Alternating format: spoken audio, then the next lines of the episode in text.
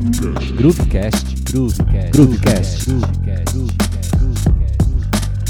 o podcast, podcast, podcast, podcast, podcast. E aí, baixista, tudo bem? Bom dia, boa tarde, boa noite, boa madrugada. Bem-vindo a mais um Groovecast, o podcast do toque mais baixo. Hoje o assunto é muito interessante, afinal, vamos falar sobre efeitos no contrabaixo. Será que o baixista usa efeito, não usa efeito? Ou seja, é uma discussão bastante interessante e bastante instrutiva para você que tem curiosidade sobre esse assunto. Legal? Se você chegou agora no Groovecast, não deixe de ouvir os outros episódios que estão aqui no Spotify e também no Deezer. Legal? E também compartilhe com seu amigo para que você leve esses conteúdos para outros baixistas. Bom, sem mais delongas, vamos ao assunto de hoje. Baixista não usa efeitos. Certamente você já ouviu essa frase ou pode até pensar assim: a verdade é que cada vez mais os baixistas têm usado pedais de efeito para criar timbres diferentes dando colorido e vida para suas levadas. Mas afinal, o que são pedais de efeitos e como devo usá-los? Por ser um assunto um pouco complexo e cheio de detalhes, não temos a pretensão de esgotar o assunto, mas desafiar os baixistas a conhecer o maravilhoso mundo dos pedais de efeito. Então, o que são pedais de efeito? São dispositivos que irão alterar o som do seu instrumento. Esse alterar vai depender do tipo de pedal. Alguns têm a função de mudar drasticamente o som. Os pedais podem ser usados tanto ao vivo quanto em gravações no estúdio. São inúmeros tipos de efeitos. Entre os mais usados estão overdrive, distorção e fuzz.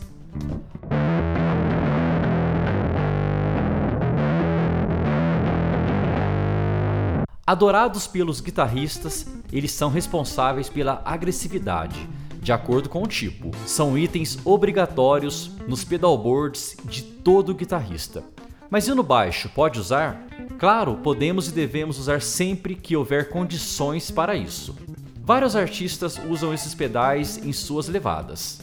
Delay é um efeito de eco ou de sala e também gera a sensação de repetição, ou seja, você toca uma nota e ele repete várias outras dessa mesma nota.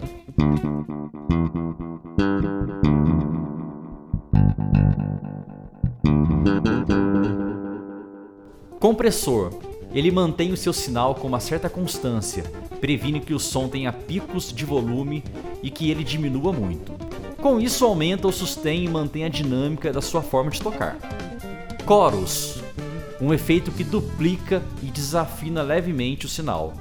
Pode trazer uma sensação muito interessante, produzindo mais cor e acentuando o que você está tocando.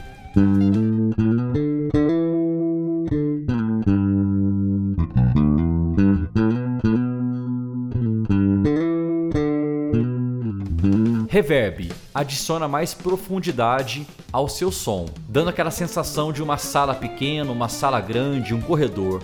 Esse efeito é tão usado em gravações que já virou quase obrigatório, principalmente em solos e melodias.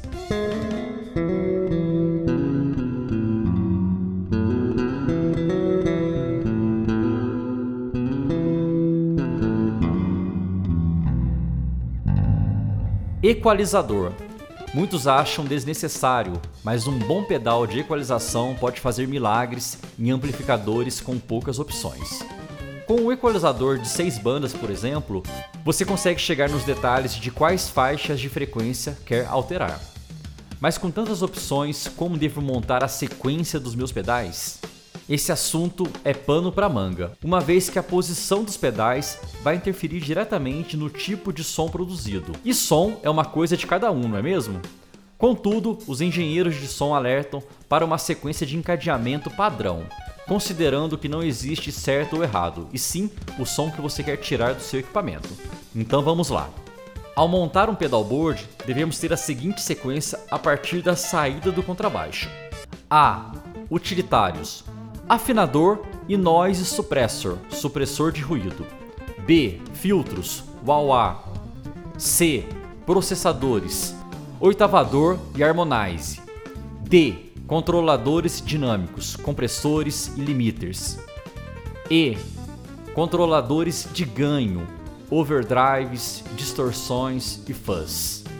F. Modulações, coros, flanger, phaser, trêmulos e vibrato.